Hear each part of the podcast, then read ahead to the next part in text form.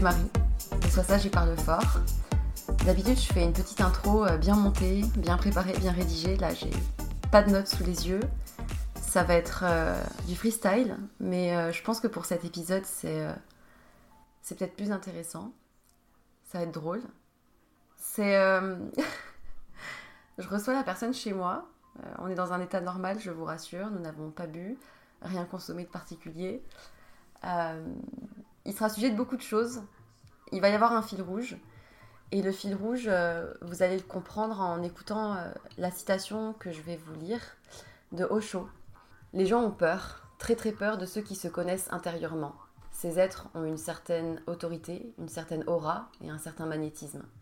Un charisme qui est capable de libérer de jeunes personnes de l'emprisonnement traditionnel. L'homme réalisé ne peut pas être asservi et il ne peut pas être emprisonné. Chaque génie qui a découvert quelque chose en son intérieur sera difficile à absorber il sera une force perturbatrice. Les masses ne veulent pas être dérangées, même si elles peuvent être dans la souffrance. Elles sont dans la souffrance, mais elles y sont accoutumées. Et celui qui n'est pas dans la souffrance apparaît comme étranger. Et j'ajouterai que dans une liberté totale, avec toutes les possibilités ouvertes, rien de fixé, vous devrez être conscient et rien d'autre n'est possible. Aujourd'hui, je reçois Camille. Donc Camille, bah, bienvenue. Mm. Tu es chez moi, Hello Marie, merci tout d'abord pour cette belle introduction. Et euh, bah, avec plaisir. content d'être là. Bah, avec plaisir de partager euh, ce podcast. Euh, qu'on va parler énormément de plein de choses. Beaucoup de sujets. je ne sais pas trop par où on va commencer, mais déjà, qui tu es? Est-ce que tu es français? De quel pays tu es? Où est-ce que tu es né? Où est-ce que tu as grandi? Pas plus de questions pour la première chance, ça va être fort beaucoup. D'accord. bah, moi, c'est Camille.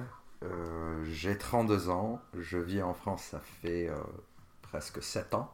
Et euh, bah, je suis originaire, je suis né au Liban, d'une ville qui s'appelle Jounier. Et bah, j'ai vécu jusqu'à mes 25 ans au Liban. Ensuite, j'ai décidé de venir en France. Et voilà, aujourd'hui, ça fait 7 ans que je suis là. Ans. Yes. T'as toujours été à Paris? Non, pas du tout. je suis arrivé tout. Bah, je, suis, je suis venu tout, au, tout, au, début, c'était à Bordeaux. J'ai fait, euh, bah, je suis arrivé à Bordeaux en 2016 pour faire un premier master. Et ensuite, euh, bah, la vie, elle m'a appelé. Euh, je, je, suis arrivé sur Paris. Tu connais d'autres personnes de, du Liban avec qui tu as bougé en France? Ah oui. je, suis, je suis arrivé avec plein de potes d'enfance qu'on a décidé un jour. on était au Liban, après une soirée, une grosse soirée, quoi. On se regarde, allez, on fait quoi? Et on n'avait pas on envie. Quoi dans la euh, vie, on fait quoi dans la vie, c'est ça. Et euh, bah, on se disait, on s'est regardé. Vous savez quoi euh, Fuck, on va partir à, ailleurs, à l'étranger, dans un autre pays. Parce que c'était pas facile, la vie au Liban?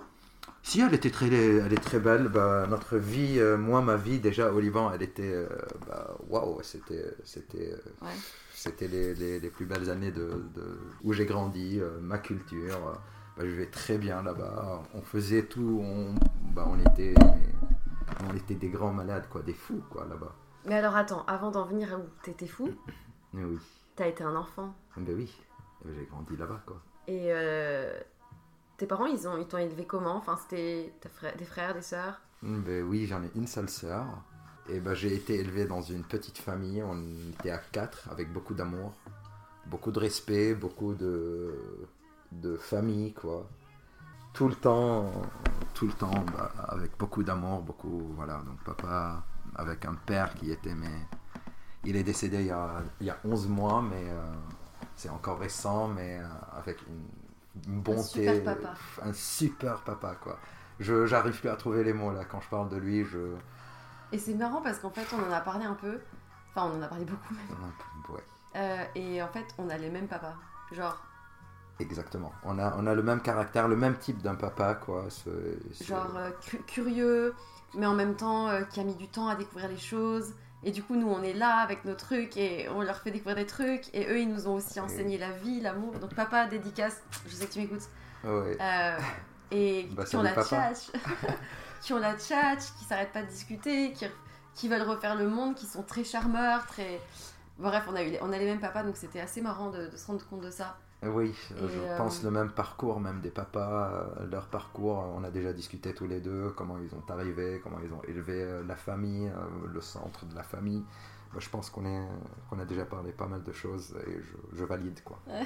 Est super papa. Il aurait quoi. fallu qu'ils se rencontrent, mais bon. Mais oui, dans une autre vie, Dans une autre on est d'accord. On est d'accord. Ouais. Et pour revenir à notre sujet, euh, bah, avec aussi une mère, une super mère, une, une- une- une jolie maman avec beaucoup d'amour. euh, Libanaise. libanaise. euh, c'est, elle a grandi dans une famille très riche. Elle était très, euh, tu vois, mon papa, il était très à l'époque. euh, il avait même pas un job. euh, il faisait, bah, il a construit son empire tout seul, mon papa. Et bah, avec ma mère, ils ont vécu une, une vie, mais, mais de 30 ans, beaucoup Mais d'amour. toi, t'as eu une vie de ouf, en fait. Parce que c'est ça, en fait, c'est ça que je veux prévenir. Cet épisode, il sera peut-être en plusieurs épisodes. Parce que je sais pas jusqu'où on va aller de, de discuter. Tellement il y a de choses à dire parce que t'as eu une vie. Ah oui, C'est très bizarre, mais on en viendra peut-être. En tout cas, t'as eu une vie de, de, de, de, dingue. Et en même temps, non. C'est juste que t'as fait des choix, t'as poussé des portes, t'as osé aller faire des trucs différents. Euh, juste différents, pas dans la norme. Et comme je pense qu'à l'intérieur de toi, tu cultivais des trucs à l'intérieur qui, qui étaient prêts à exploser, on, on dira à la fin, après, comment on s'est rencontrés, dans quel cadre on s'est croisés et pourquoi en fait j'ai direct su que t'allais venir sur le podcast. Genre les deux premières minutes où je t'ai parlé, je savais qu'il fallait qu'on fasse un podcast ensemble. Euh, et donc, t'as grandi au Liban et tu m'avais raconté que euh, tu faisais des bêtises. Tu grugeais le système. Pourquoi? Quoi? Qu'est-ce que t'as fait? Atypique. Bah, je voulais toujours être la personne atypique. euh, bah, jamais suivre euh, bah, la norme. Malheureusement, j'étais toujours euh, persuadé que c'est il fallait qu'est-ce qu'il faut faire, mais euh, plein de bêtises dès que j'étais euh, plus jeune. euh, j'ai bah, j'adorais la fête tout simplement et j'ai compris pour que je fasse la, pour que je puisse faire la fête tranquillement, il fallait beaucoup d'argent. Et euh, bah, mon papa, c'était quelqu'un qui avait beaucoup d'argent, mais qui, qui était bien, mais tu vois, donc j'étais pas gâté. Et Ouais. donc il fallait aussi que moi je cherche à droite et à gauche, à gauche si j'ai envie de mener euh, cette vie que je voulais, euh, Mm. avec plein de bêtises, beaucoup de, de pleasures, donc euh, on est toujours amené à faire plein, à faire plein de choses.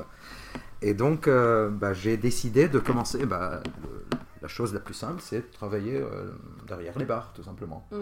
Et donc j'ai commencé à travailler, euh, bah, j'ai appris tout seul. Et j'ai commencé par contre euh, avec Elias, euh, c'est la Mm. personne que c'est la première personne qui a goûté tout Mais mes- donc t'as dû faire des bêtises pour en avis. C'est ça la bêtise? Non. pas du tout. C'est euh, bah, là comment ça a commencé, comment je me suis lancé, c'est devenir barman. Et après, c'est euh, j'avais 18 ans, j'étais barman et les bêtises, c'est C'est là que ça a commencé. à gogo. Allez, barman. Et- On commence une vie où euh, bah, je, je faisais beaucoup d'argent. Euh, barman au Liban, t'es très bien payé. Euh, euh, voilà, donc je, je viens d'une famille où mon papa, donc il, peut, il me payait tout. L'école au Liban, c'est un peu différent. Mm. Donc il te paye l'école, la, va- la, la voiture, ton, ton université. Donc les papas, la famille, ça, ça s'implique beaucoup, énormément. Et euh, bah déjà, je prenais beaucoup d'argent de, de mes parents et ils ne savaient pas que je bossais en tant que barman. Déjà, la, plus Ah. grosse bêtise de ma vie que mes parents, j'avais une vie cachée, mes parents, ils ne savaient pas qui suis-je, qui j'y étais, qui, c'est qui Camille. Ils pensaient que Camille était une autre personne qui est- et qu'ils ne comprenaient même pas comment ce mec-là, il pouvait vivre euh, bah, toute sa vie comme ça. Et euh, bah, au bout d'un moment, mais après quelques années, mes parents ils ont su que moi j'étais barman. Et euh, bah, c'était toujours l'histoire que je bossais juste les vendredis et les samedis. Sauf que moi je bossais toute la semaine quoi. Et euh, bah, la plupart du temps, je rentrais jamais chez moi, je rentrais jamais chez mes parents. J'avais un petit chalet dans les, dans les montagnes au Liban. Car euh, à l'époque aussi, euh, je suis devenu moniteur de ski au Liban. Il et, vies, le euh, mec, genre. et bah, bah là-bas c'est, facile, tu vois. De, de- non, Mais tu sais que c'est avec toi, j'ai appris qu'on pouvait faire du ski euh, au Liban. Oui, ben, au Liban, c'est pas, il n'y a pas de désert, euh, il y, a, y a de montagnes, il fait froid, il y a les quatre saisons. Il fait quoi. chaud aussi, Il fait ouais. chaud aussi, ouais, il y a les quatre saisons, quoi. Ouais, c'est le, la, la le cliché, quoi, que tu peux faire. euh, Donc t'étais barman et moniteur de ski. exactement. Et tout cet argent alors, où est-ce qu'il passait? Tout cet argent, la drogue, déjà, madame, les Ah. chalets, ben, j'avais euh, un chalet euh, dans les montagnes, un autre chalet au bord de la plage, tu vois, c'est. les quatre, les quatre vraies saisons, il faut plonger. T'avais quel âge là 20 pêcher. ans 20 J'avais piges? 19 ans, 19, Putain. ouais, 18, 19 On n'a pas eu la même vie, gars. À 18-19 ans, ouais, j'étais barman euh, et moniteur de ski. J'avais 17 ans, j'ai commencé à faire. J'étais moniteur de ski. En fait, je séchais mes cours pour que je montais faire de l'argent, pour, que je gagne de l'argent à l'époque. Mon père, il me déposait à l'école et moi, je me cachais, tu vois, je rentrais pas dans l'école. Donc, on prenait, on était à 2-3, il y avait plein de mes potes que là, ça, revient, je revois les, petites images. Ou mes potes qui venaient, euh, j'avais toujours des potes qui étaient plus âgés que moi, donc il y avait plus de, de bagnoles. Moi j'avais 16-17 ans, j'étais toujours au collège, euh, au lycée, pardon.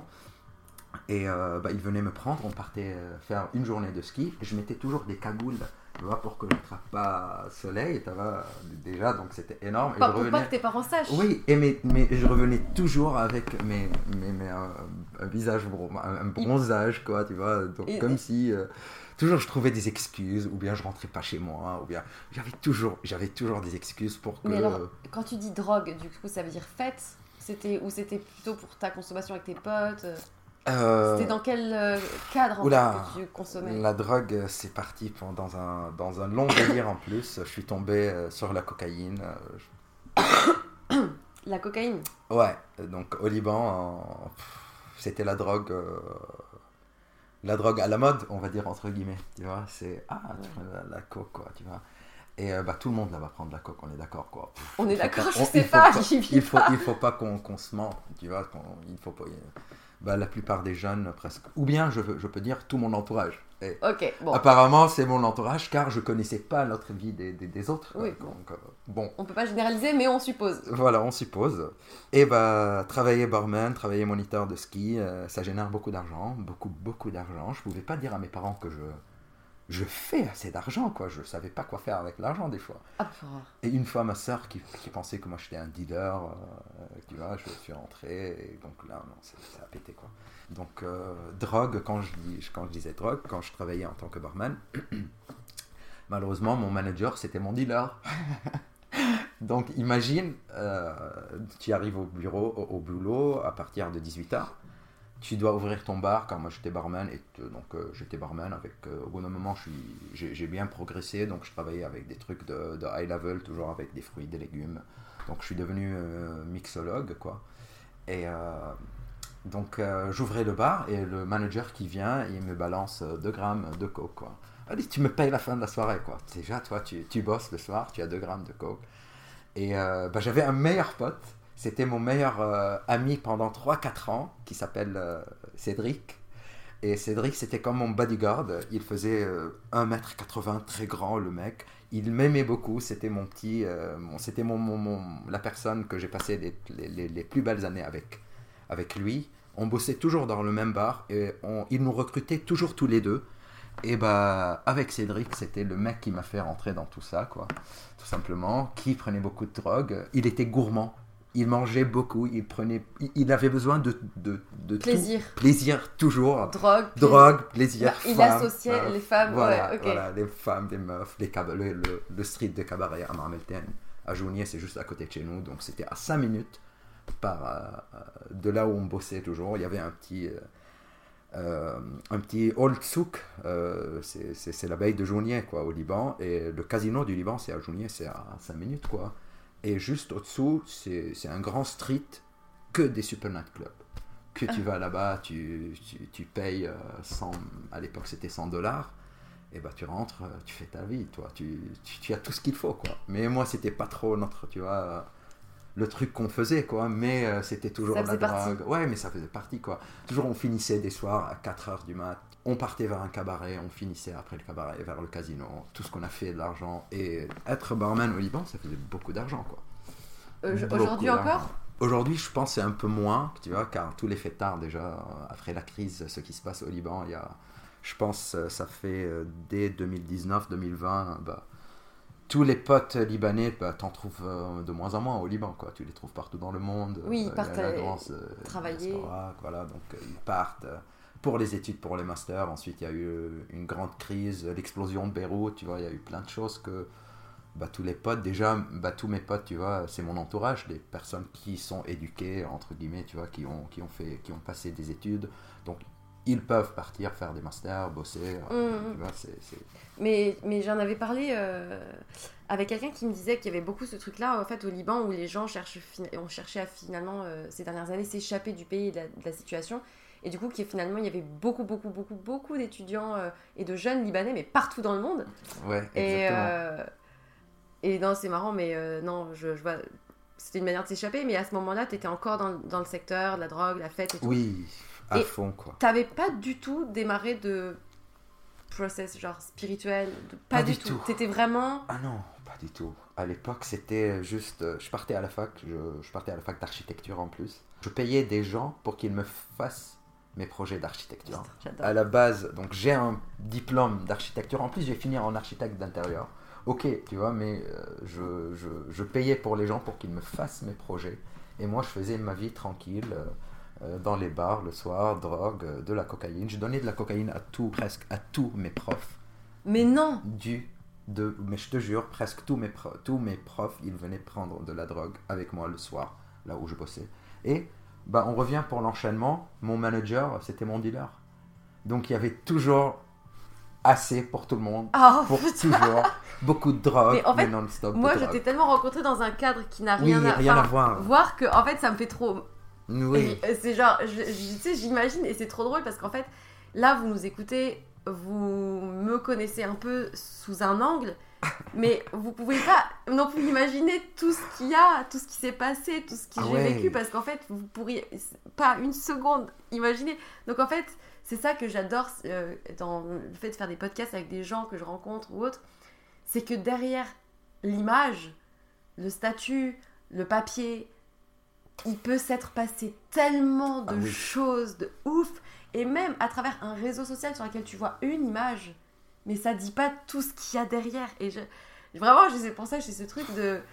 Vous qui nous écoutez, je suis sûre que vous avez aussi tous un truc, une histoire, et c'est ça que j'aime raconter, que j'aime partager, parce qu'en fait, c'est aussi à travers ces histoires-là, et surtout la tienne, qu'il y a énormément de leçons, et que je trouve qu'il y a énormément de. de- de- d'apprentissage à avoir à condition de s'en saisir parce que tu t'en es saisi. Oui. Mm. T'es arrivé en France avec donc après tout ça, après, après tout ça en fait pour la petite switch truc de passer en France. Ben quoi. oui, en fait, bah, tout simplement, j'ai décidé de venir là avec les potes euh, bah, pour faire euh, plus de bêtises, quoi, tout simplement. Quoi. Et euh, à La France, ben ça voilà. représentait quoi? Euh, bah, tout simplement, au Liban, euh, bah, c'est un pays francophone aussi, donc on parle tous français, donc on a une belle image de la France. Pourquoi pas la France? Mm. Ça va, on continue. Déjà, on parle français, donc euh, C'est facile. c'est facile, c'est faisable, quoi. Pourquoi pas Et euh, bah, tout simplement, c'est pour s'échapper à la vie. Moi, je voulais pas bosser. En fait, euh, je voulais encore Faire la étudier, fête. faire la fête. Et vu que mon papa, Ouais. il me finançait, quoi, c'est bon, quoi. Camille, euh, t'as un feu vert, quoi. Et tout l'argent que j'ai fait tout, euh, tout au long, bah, jusqu'aux mes 25 ans au Liban, depuis mes 18 jusqu'à 25, j'en ai rien, mais rien du tout. J'ai juste. euh, T'as tout, j'ai tout tout cramé. tout cramé, tout. Même, j'ai plus de bagnole, j'ai cramé même ma bagnole en arrivant avant. Donc j'ai tout, j'ai détruit tout. Tu vois, j'ai comme si j'avais accès à beaucoup d'argent et j'ai tout détruit. Et là, je, je regrette rien. Je suis tellement content comment, comment j'ai pu faire ce changement, comment j'ai pu changer Oui, mais- énormément et partir faire des bêtises d'un Tu, tu mec. penses qu'il y en a des gens qui ont été dans ton, ta situation, qui ont continué là-dedans? Mais oui, ils, ils sont là toujours dedans. Et ça me fait mal au cœur à chaque fois que je, rev- que je revois ces personnes-là.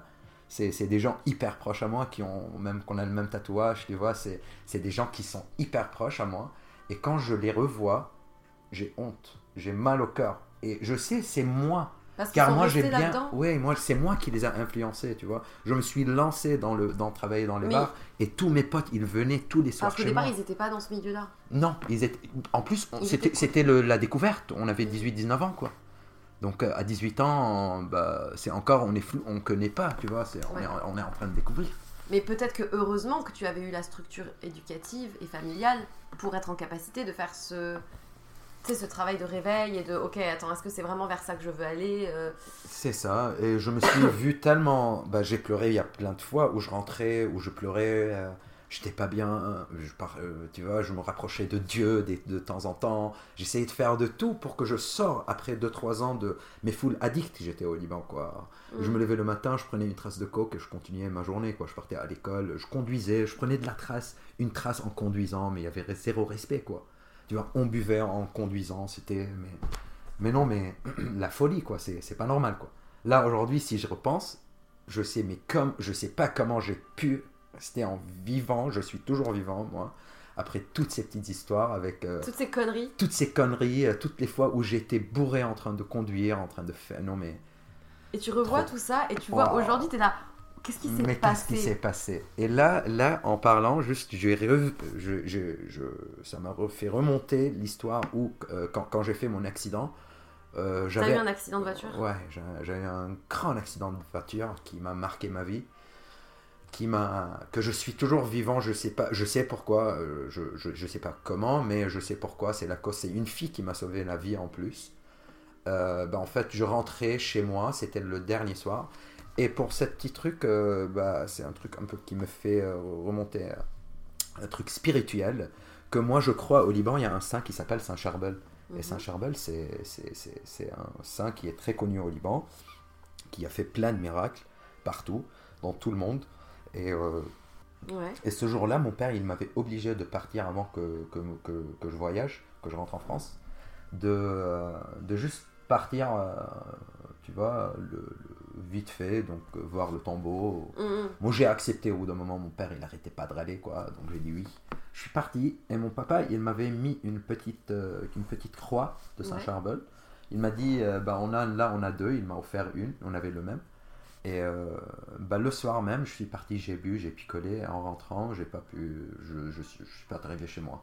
Tout simplement, mon 4x4, j'avais un, un grand 4x4 qui est tombé, mais l'autoroute, il a fait, mais on- j'ai tourné deux fois sur l'autoroute, une autoroute de 100, 120 degrés, euh, de 120 km. Et euh, bah, je me suis retrouvé, mais La voiture à la l'envers. voiture à l'envers, les pieds dans l'air, je, je, je, je, je sais rien du tout, j'étais dans un choc. Une, une fille qui s'arrête sur une autoroute avec des talons, qui vient, qui me cherche, qui ouvre la porte de mon 4x4 qui est très grand, qui était très grand, donc moi j'avais pas Tous un des 4x4 4x4 au. Liban, c'est ça? Ouais, j'avais, j'avais un grand 4x4, mais là, c'est bon, c'est pas grave. bah, c'est elle qui m'a, qui m'a retiré de, de, de, de- qui m'a retiré ma ceinture, qui m'a mis à l'extérieur de mon 4x4, et même pas trois secondes après, il y a un autre 4x4 Voiture qui qui- vient et qui m'écrase de nouveau. Donc, imagine juste moi À l'intérieur. Donc moi, j'ai, eu un choc ce jour-là, j'étais en train de euh, pleurer. T'avais quel âge? J'avais. euh, non, j'étais en France là, je, Ah, j'avais, euh, j'avais 28 ans, mais Ah oui, j'étais donc dans vacances. D'accord, ok. J'étais dans, j'ai, pris des vacances quoi. Et ben j'avais le petit verre de whisky à côté de moi, vu qu'au Liban tu peux boire et conduire, c'est normal. Ah, Donc quand je me suis renversé, donc tout le verre de whisky qui s'est renversé sur moi-même, donc je pleurais, je, tu vois, et bah, c'était tellement, voilà. Je suis toujours vivant. Ça c'est l'histoire euh, pour faire. Je pense que ma mère, euh, c'est, c'est ça, ça qu'elle me disait tout- Mais- toute sa vie, c'est qu'elle priait beaucoup pour moi, pour que je reste vivant. Donc elle a, Elle elle a trop faire- prié, elle a trop prié pour moi pour que je reste une seule pièce. Ah, Probablement. avec des cicatrices, mais une seule. Partout quoi. Mais, Mais euh, attends, attends, mais du coup, cet accident de voiture, est-ce que c'est ça qui a déclenché peut-être un process? Oh oui. C'est ça? Exactement. C'est ce, cet accident que je dis, oh, Oh, tu ouais. peux plus vivre comme ça, dans, avec tellement de, de chaos. Tu peux pas vivre comme ça. Tu, tu peux pas vivre toujours dans, un, dans, un, dans une vie comme ça. Il faut que tu te calmes. Il faut que tu te... Tu, tu changes tes habitudes, tu t'arrêtes de faire la fête, tu vois. Et là, on reparlera. Mais quand je suis arrivé en France, c'est à ne pas comparer aussi. Donc j'ai fait euh, euh, pendant 5 ans la folie, quoi. Ah ouais. Ouais, jusqu'à mes 29 ans, c'est le jour où j'ai dit, euh, tu sais quoi, tu t'arrêtes tout. Et à mes Donc 30 C'est ans, récent. ben C'était il oui, y a 3 ans. 3 ans, quoi. Et euh, les trentaines, quoi, c'était euh, où j'ai tout bouleversé, quoi. C'était la crise, quoi. Spirituel? Spirituelle, à fond spirituelle. Et oui. Alors, du coup, cet accident qui pète tout. Mais moi, j'ai une question parce qu'on n'en a pas parlé jusqu'à présent. me- Tout au long de ces années, tu voyais, tu te considérais comment en tant qu'homme? Hmm. En tant qu'homme vis-à-vis du coup de tes relations waouh. Toutes ces années de fête, je veux dire, de, de Ouais. vin. Non, mais c'était toujours dans la bienveillance et du respect. Euh, Je, je me considérais comme euh, le mec, le... j'avais beaucoup d'ego, euh, toujours qui prenait très soin de lui-même, euh, de lui-même et de son entourage. Donc je- j'étais bien connu aussi, donc j'étais Camille, le, le mec pour faire la fête, tu vois. Personne me prenait au sérieux, quoi. C'est- C'était où. Même mes potes, là, je pense un jour, il va. Je sais pas s'il va l'écouter, quoi. Mais ce, ce mec-là, c'est lui qui, me disait tu, tu es le mec de la fête. You are the spirit of celebration. Et c'est tout, quoi.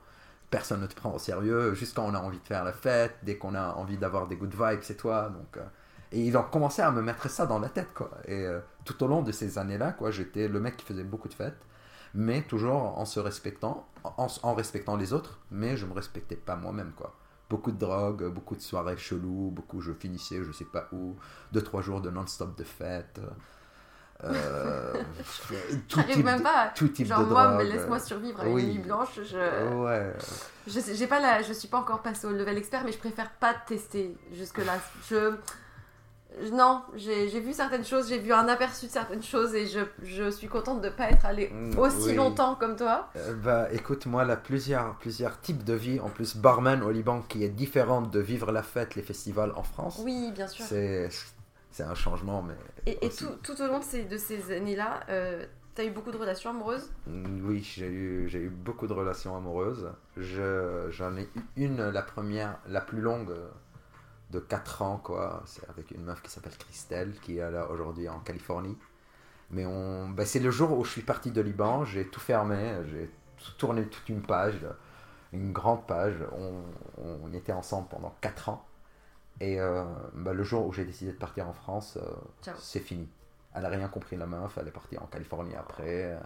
C'est pas compliqué, mais pour elle, euh, elle attend toujours que bah, qu'on se marie un jour, mais sauf qu'on se ressemble Elle a jamais plus. fait Non. la croix. Pas du tout. Et elle est toujours. euh, ça me fait mal au cœur jusqu'à aujourd'hui. J'ai brisé plein de cœurs comme ça dans ma, dans ma vie. Aujourd'hui, je suis conscient, je prends soin, car j'étais tellement. Je m'en foutais, quoi.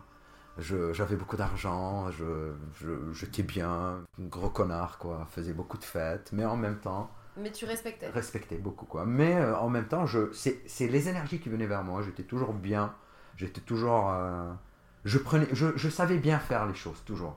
Tu vois, ce qui attirait tout le monde vers moi, même euh, j'avais beaucoup de potes, j'avais, j'ai jusqu'à aujourd'hui, je suis quelqu'un qui est extraverti, qui a besoin beaucoup de, de- de- de- du social, des Mais gens qui sont tu ne vas pas lui. facilement vers les gens. Pas du tout. Là, j'ai appris à ne plus partir vers les gens, car tout ce qui, tout ce qu'il y a vers moi, donc je- je- j'en ai tout, quoi. J'ai pas besoin de rajouter encore des énergies, mais sauf que je me retrouve, c'est la contradiction, que je me retrouve toujours, j'ai besoin des, des- des nouvelles énergies, mais aujourd'hui, je suis plus conscient comment choisir ces nouvelles énergies. Mais après, tu les conserves ou tu te lasses et tu cherches de nouvelles? Ça, ça dépend, ça dépend, ça dépend de... Bah, moi, je, je crois de plus en plus, on n'est pas fait pour, pour être pour tout le monde déjà. C'est Ouais. pas, t- c'est pas que tout le monde doit être, doit matcher et, bah, être euh, la personne euh, qui peut plaire à tout le monde déjà. Donc, euh, au bout d'un moment, il y a plein de choses, des, des valeurs, des normes, des, des choses qui nous ressemblent, des, juste des ressentis. On est qui déjà aujourd'hui? On est entouré par, par les gens. C'est, les gens, tu vois, que, qu'on choisit qu'on choisit, c'est notre vie, quoi. Et euh, bah là, aujourd'hui, ça change. Je, j'étais tellement dans, des relations amoureuses à droite et à gauche, des plans cul, des, euh, donc j'ai brisé plein de cœurs aussi. Malheureusement, c'est comme ça qu'on apprend. Et j'ai grandi comme ça, à apprendre de mes fautes, de tout ce que j'ai fait dans ma vie, euh, qui m'a appris plein de choses, euh, mes relations. Mais aujourd'hui, moi, je trouve bah, que ce soit des relations amoureuses, amicales, peu importe, c'est le plus important de d'essayer de comprendre de gagner et de ne rien perdre. Tu perds rien. À chaque fois que tu vas croiser une nouvelle personne c'est euh, tu vas connaître apprendre une nouvelle personne. Tu vas grandir émotionnellement physiquement. On est en train de grandir tous les jours. Donc ça ça t'apporte plein de choses. Donc euh, je Mais tu, tu regrettes la manière dont, bah justement, cette personne qui s'en remet pas, entre guillemets, est-ce que tu regrettes, enfin, comment tu vois les choses aujourd'hui? Est-ce que tu aurais fait différemment avec ton regard d'aujourd'hui? Ou pas? Ou est-ce que c'est elle qui avait finalement trop de blessures et qui, du coup, de toute manière, tu pouvais rien faire? Je pouvais rien faire. On était dans deux continents différents. euh, Déjà, c'était trop loin.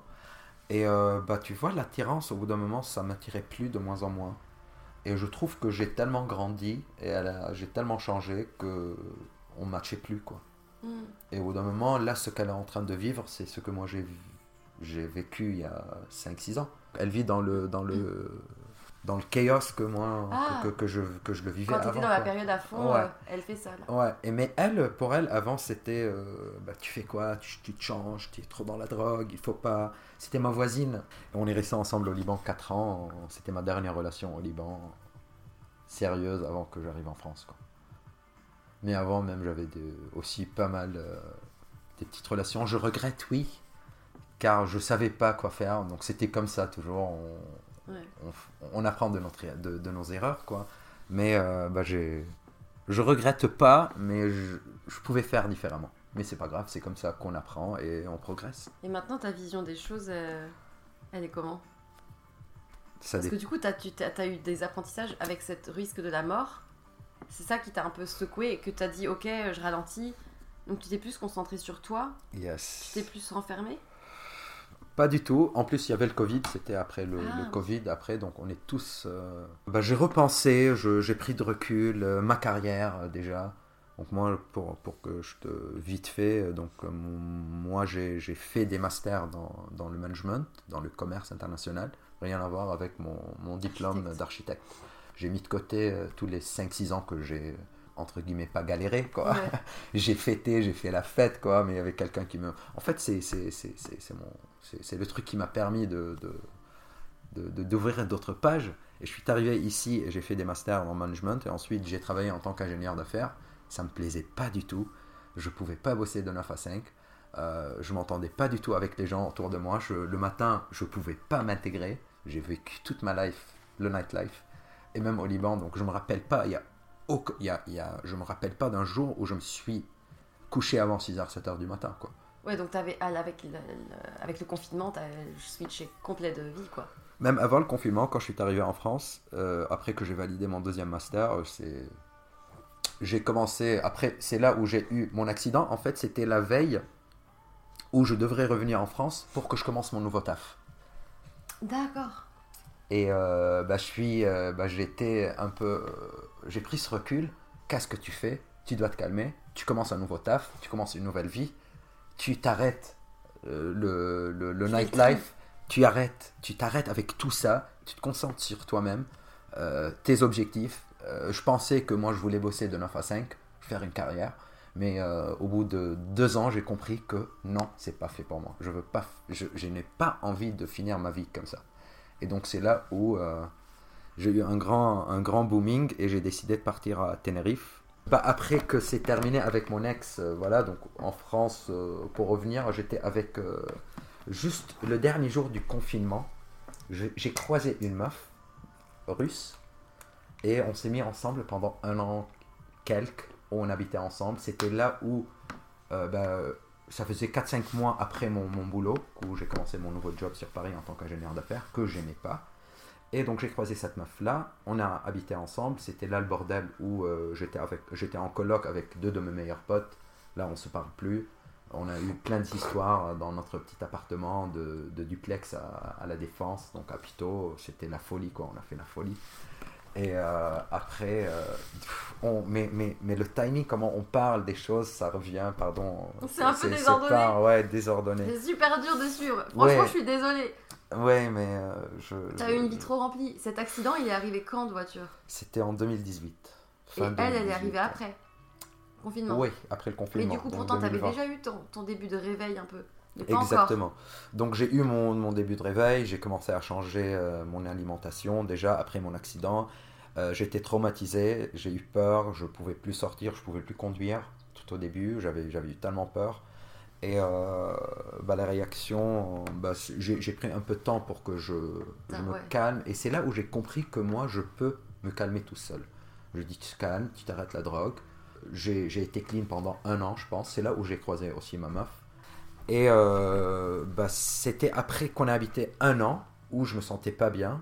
C'est là où tout a changé. Le truc, avec elle, on s'est, bah, je mangeais bien. On était lancé. Bah, je suis devenu vegan. Euh, j'ai arrêté de manger de la viande, tout ça, donc euh, même tout ce qui est sucre, sel, donc j'ai suivi un régime alimentaire dur. Ce qui m'a rendu plus puissant, je me suis reconcentré sur moi-même, sur euh, ce que j'ai envie de faire. J'ai décidé de partir pour un petit week-end à Tenerife. Je suis resté un mois, je suis revenu sur Paris, j'ai quitté mon job, je suis reparti à Tenerife. Et là, qu'est-ce qui s'est passé à Tenerife quand on est arrivé? Là, on se lance dans la spiritualité.